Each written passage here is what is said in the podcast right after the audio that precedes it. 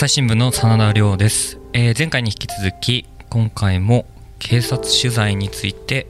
えー神田大輔さんとお話ししていきたいと思います。よろしくお願いしおます。願いします。えー前回はどこまで話したかっていうの。は あいやだからな事件取材はやっておいた方がいいっていうのは何なのかっていうね。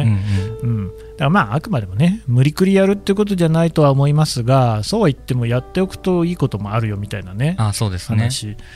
で 5W1H とかね基本が学べるっていうところですはい、よね、はい、他にはななかったですか？なんか今思えばみたいな。今思えば役立ったこと、うん。あでも当時取材させていただいたそれこそ副所長さんとか、うんうんうん。意外と今もやり取りすることとかがえー、そうなんだ。偉いね。で、うん。はいなんか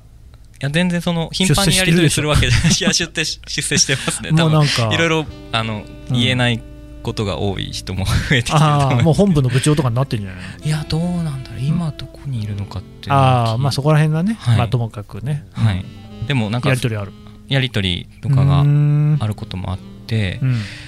たまに連絡とか来ると、うん。なんかあの頃頑張ってた時期のこととか思い出したりとかなんか心の支え的な部分には なるほどね出るかなっていうのはいや素晴らしいじゃないですか、はい、やっぱり結局ねこの仕事も、まあ、何でもそうかもしれないけど、はい、人間関係大事ですからね。そうですね。ううん。ん僕はね一個思ってるのはやっぱりねあの事件取材って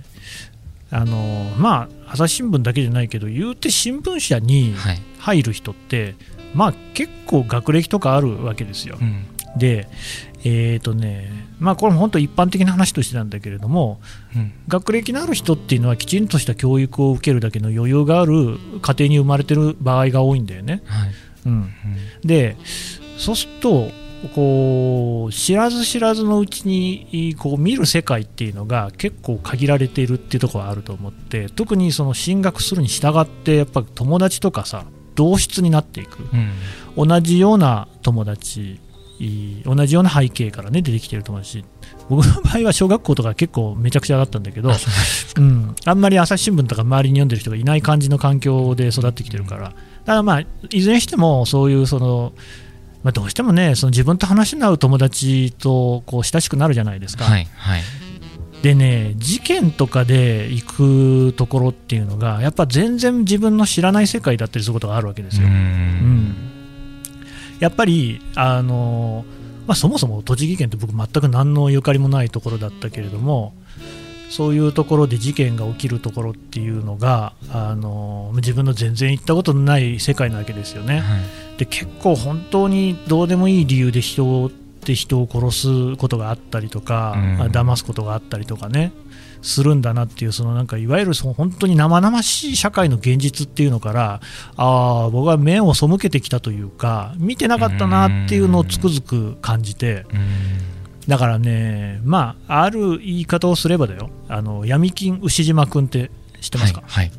あの世界とかって普通の人は足を踏み入れないでしょ？踏み入れないです。でも事件取材で出てくるのはやっぱあの社会あの世界あるよね？あります。であれが全部じゃないんだけど、ああいうところっていうのが結構出てくる。それをこう我が身をこうそこに投げ入れるっていうことが多分あの、うん。最初に記者として一個やっておかなきゃいけないことだと思うんだよね、うん。うん、そこが見れない人は結局いろいろな問題に気づかないっていうことがあると思うんですよ、うん。うん、で自分の同質性みたいな殻を打ち破るっていうのがあの結構まあ荒行っていう感じもあるんだけれども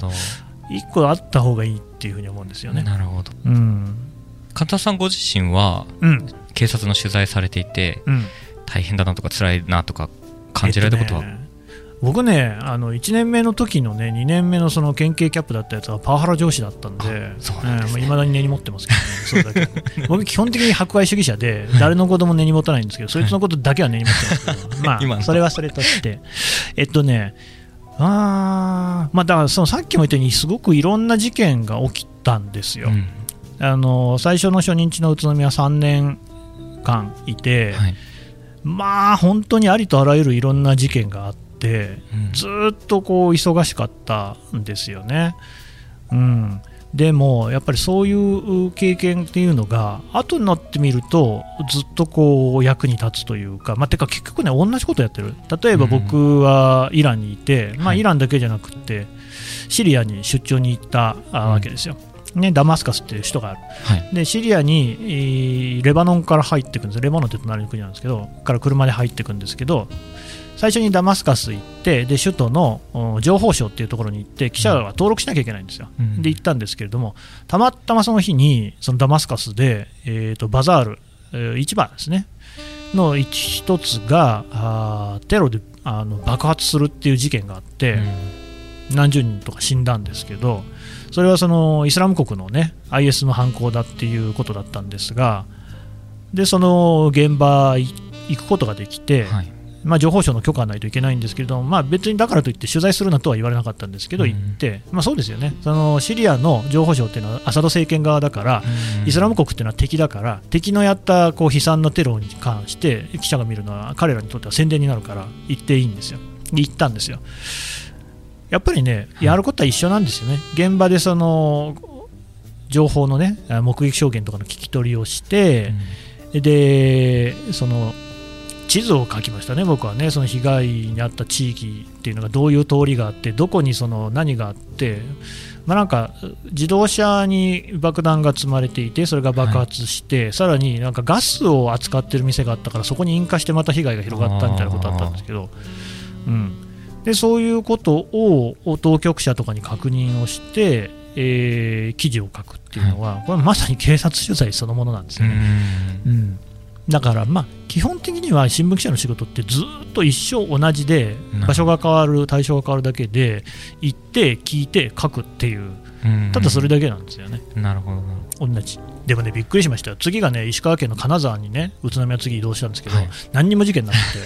て もうって思った平和いやあのね夜回りに行ったら、はい、なんだ誰だったかななんかでも結構偉い人のところに行ったんですよ、うんでまあ、まだ早いかなと思いながらもう7時ぐらいに行ったんですよね、ええ、したらシャンプーハットかぶって出てきてね。シャンプーハットじゃナイトキャップだね、はい、なんかもう寝るが準備万端みたいな感じで出てきて。しかも全然慣れてないのに何しに来たんだみたいな感じになって、うん、あこの人夜回り慣れしてないと思って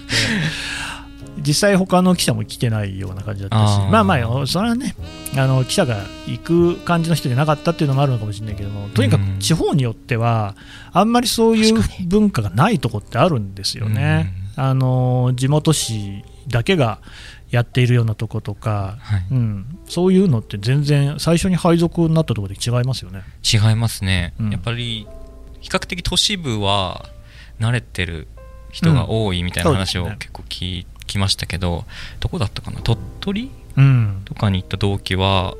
お家に行ったらなんで来たんだみたいな。何しに来たんだみたいな感じで、家族にも通報されかけたしみたいな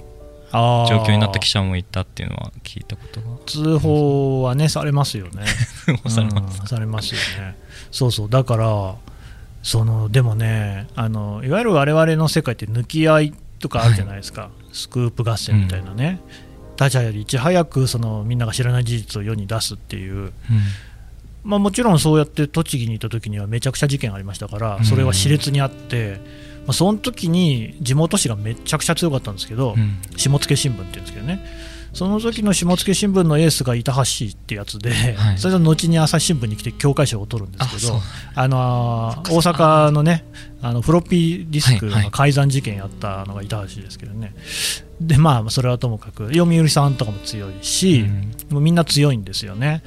で、まあ、抜かれまくってたんですけれどもまあ、なんかそういうこうスクープ合戦っていうのは、まあ、うちも一応それなりにこうなんとかやるようになったら金沢に移動になったら金沢って事件ないって言いましたよね、はい、まああんまないんですよ、うん、でもやっぱりその抜き合いってやってて金沢の場合は、えー、北国新聞っていうのが地元紙としてダーンとあって、はい、北陸中日新聞っていうのも準地元紙みたいな感じであって、まあ、とにかくこの2社がすごく競り合ってるんですよ。でまあ、ちなみに読売もあの富山がもともと正力松太郎さんの出身地だとかっていうことで北陸支社っていうのが富山、高岡にあって、うん、で夕刊も出ていたんですよね。途中でやめたかな、まあ、だから結構気合の入ってる地域なんですよ。うん。でそのまあ特にその北国と北陸中日っていうののつばぜり合いがすごくって、はい、あのまあね事件に大小ないとは言いますが言いますがタイヤが盗まれたみたいな事件とかでも抜き合いになる。なるほど、うん、なるほどそれが栃木にいた時の常識から考えると ありえなくて。1週間に大変なことたくさん起こってますもんね、栃木にそうなんだよね、だからなんかまあ、その殺人事件であるとかで、そういうのがあるっていうのはもちろんなんですけど、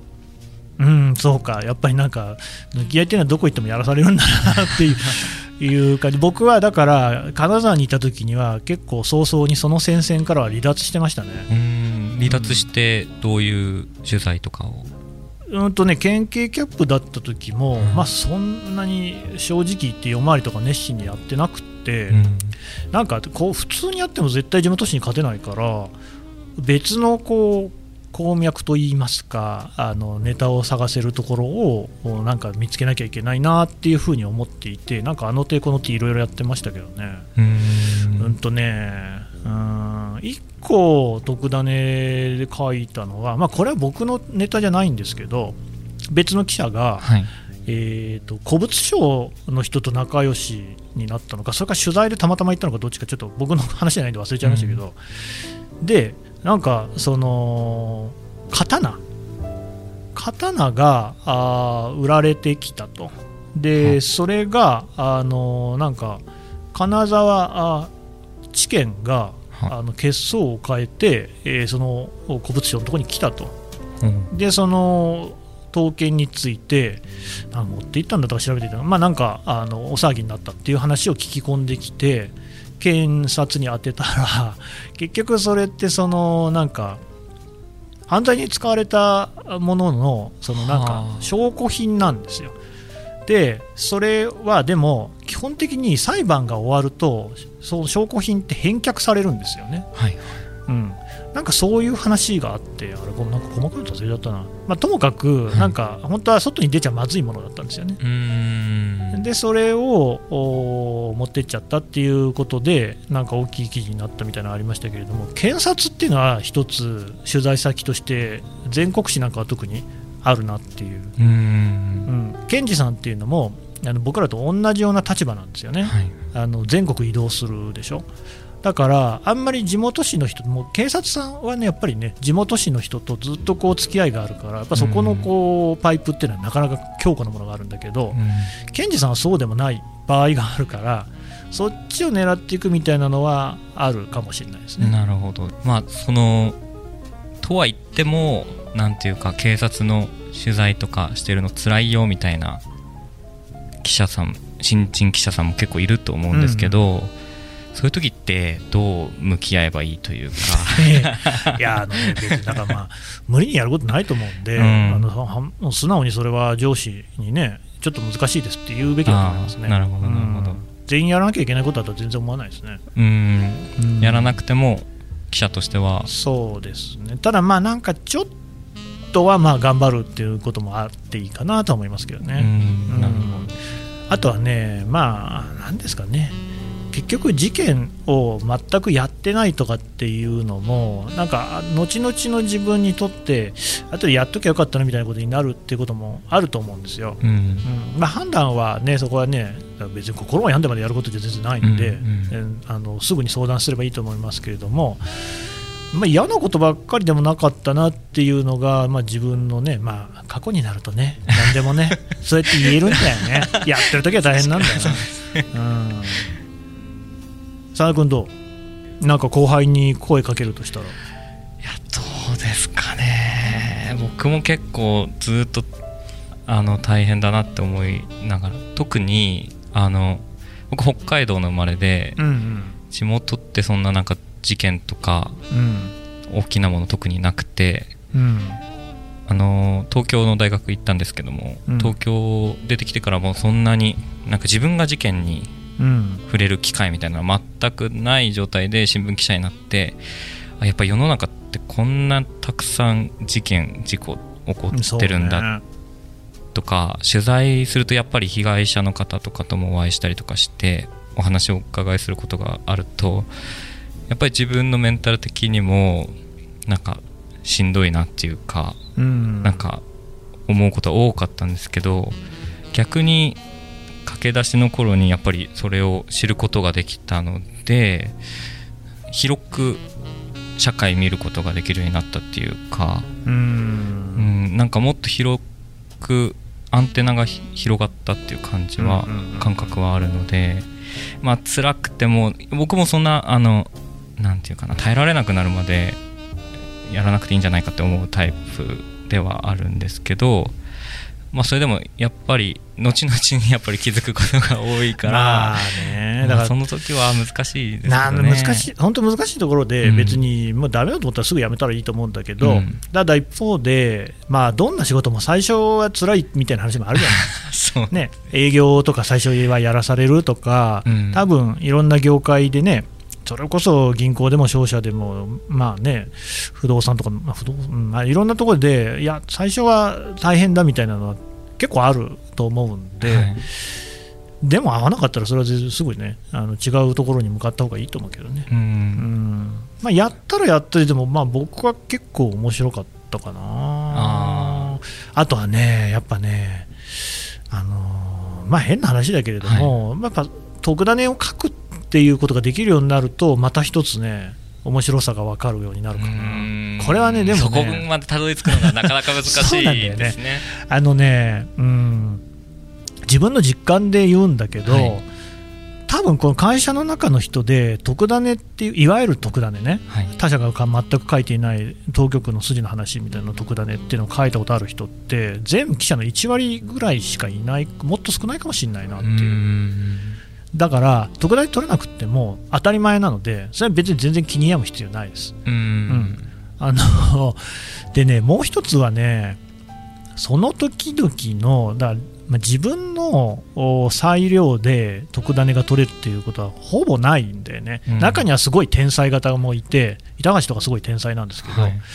普通はあの環境のお膳立てがあって特ダネって取るんですよ。うん。うん。まあ、例えば先輩たちからの引き継ぎであるとか、はい、あとはまあ例えば僕の場合だと愛知県警の担当をやってたんですけどカナダの次ですね。その時はまあ結構特段いっぱい書いたんですよ、うん、これはだからまあ引き継ぎもあったしそれからまあ他社で強いのが中日新聞さんはめちゃくちゃ強いんですけど、うん、他にそんなにないんですよ。で大阪とかだと例えばもうみんな強いんですよね。読売毎日 産経全部強くて民放も普通に強いから。で NHK さんも強いでしょ、はい、そういうところでやるよりはやっぱり愛知県警っていうのはやりやすいっていうのは絶対あるんですよね、うん、競合はそんなにない。あの、まあ、いるんだけどそこまで力入れてなかったり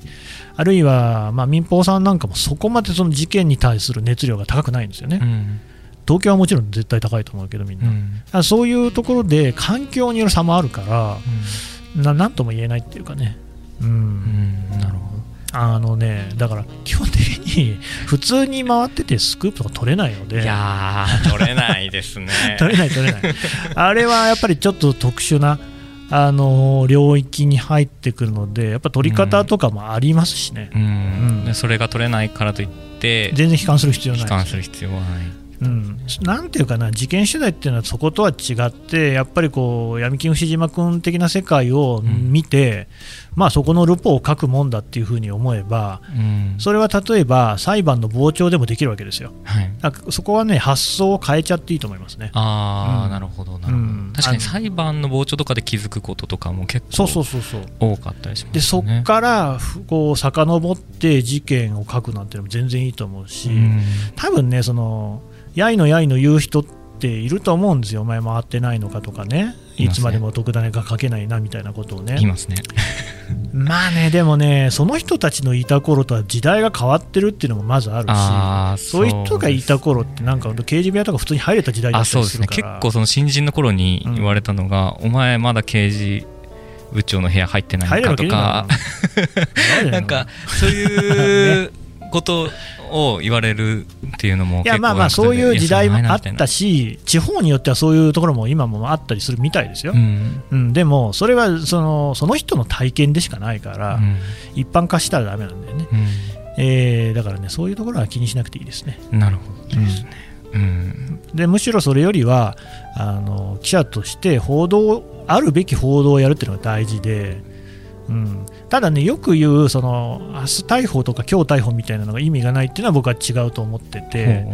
あれはあのなんていうんですかね、あのために取材をするんじゃないんですよ。うん。えーとね、その警察の動きをずっとウォッチして把握していると例えば捜査一課であればあの強行犯、特殊犯とかっていくつか分かれていて、何班何班って県警によって違うんですけど、あるんですよね、うん、その人たちが今、どこの署で何の事件をやってるかっていうのをずっと調べておくっていうのが大事なわけですよ。でそうすると、そういうその筋読みの中で、あ次、あの班、あの班っていうのは強行犯の中でも大体その普段ね、えー、発生物っていうのじゃなくってすでに殺害されているんだけれどもまだ見つかっていない事件の担当をすることが多い判断みたいなのが分かってでその人がこの署に入っている、うん、どういう動きがあるのかなみたいなのをずっと探っていくっていうようなことをしてその結果というか過程の中で出るものなんですよね。なるほどなるほど、うん、だからなんか別にその今日逮捕を打つために取材をしてるんじゃなくて取材をしてたら今日逮捕が打てるっていう順番なんですよ。うんなるほど、でそこは何かっていうと結局警察っていう逮捕権を持っている強大な権力を持っている機関がどういう動きをしているのかをひたすらウォッチするっていうことの、うん、重要性っていうのはこれはもうずっと変わらないので、うん、うん、やっぱ我々の仕事っていうのはそういう仕事じゃないですか。そうですね。でそういう中でで実際僕もそうだったんだけれども警察の不祥事みたいなのをつかむこともあるんですよね。うん、うん、その取材の過程の中で、そうそうそうそうそう。というところを考えるとそれで不祥事を書かない人はだめですよ、うん、だけど僕は書いたし、うん。あのー、そのためにやってるっていうところがあるんでなんていうかやっぱ一歩踏み込んだ深い取材っていうのはそういうことなんだよっていうね。うんなるほど、うんでもできなかったでしょ？いやでもそうそうですね。なんでできないかっていうと先輩がやってないからなんだよね。だからそれはねあの全然気に病む必要ないです、はい、僕はそういう立派な先輩の後継いだからできただけで。うん。うん。そうですよ。みんなまあだからたまにすごい天才もいるけど そんなんまれまれまれできない。そのいきなりでできるわけないんで、うん、うん、心配しないでください。ここは気に病まずにただまあ自分なりの工夫は必要だと思うけどね。まあそうですね、うん、もう無策でいくとそうだね。ただただなんか暗闇の中もがそうそう。警察担当だからって警察だけ回ればいいってもんじゃないから、うん、あのそれこそ議員とか行けばねいろんな話し。てたり、ね、あとまあどの地方にも変な情報通の人っていますから います、ね、うん、います、ね、この人何なんだろうみたいな。でなんか警察の動きとかもよく知ってるみたいな、ね、そういう人を探し出すっていうのは結構楽しい、うん、そういう楽しみを見つけていくことも大事なのかもしれない。そうですね。うんまあ、なんかね、何にしてもとにかく変なプレッシャーを感じずに、うん、取材自体って結構楽しいじゃないですか。そうですね。やっぱね、いろんなとこ行っていろんな人の話聞くっていうのはね、うん、それを楽しむっていう気持ちでやるのが精神衛生上いいんじゃないかな。なるほど、なるほど。抜かれは気にしない。抜かれも気抜かれは気にしない。気にしないですね。うん、もう気にせずに、自分の。それは別のネタで抜いてやればいいんで。ああやり返してやるぞっていう気持ちも。気にしなくていいです。でもうあるいは僕も最初の認知の宇都宮ではもうやられまくったけれども、うん、その後名古屋で取り返したみたいな長い目でね、うん、人生は長い目で見ました、ね、ついつい短期間で見てしまいがちだけども、うん、そうそう。長い目で見てっていうことですね。ね。ここら辺で、じゃあ、締め方だと思う。リスナーさんの中にも、多分悩みとか抱えてらっしゃる方いらっしゃるかもしれないので、ぜひぜひ、あの、ご意見とかお寄せいただければ、ね、またこういうところでメールとか話していければなと思いますので、はい、はい、じゃあありがとうございました。ありがとうございました。朝日新聞ポッドキャスト楽屋裏ではリスナーの皆様からトークテーマも募集しています。ハッシュタグ朝日新聞ポッドキャストでつぶやいてください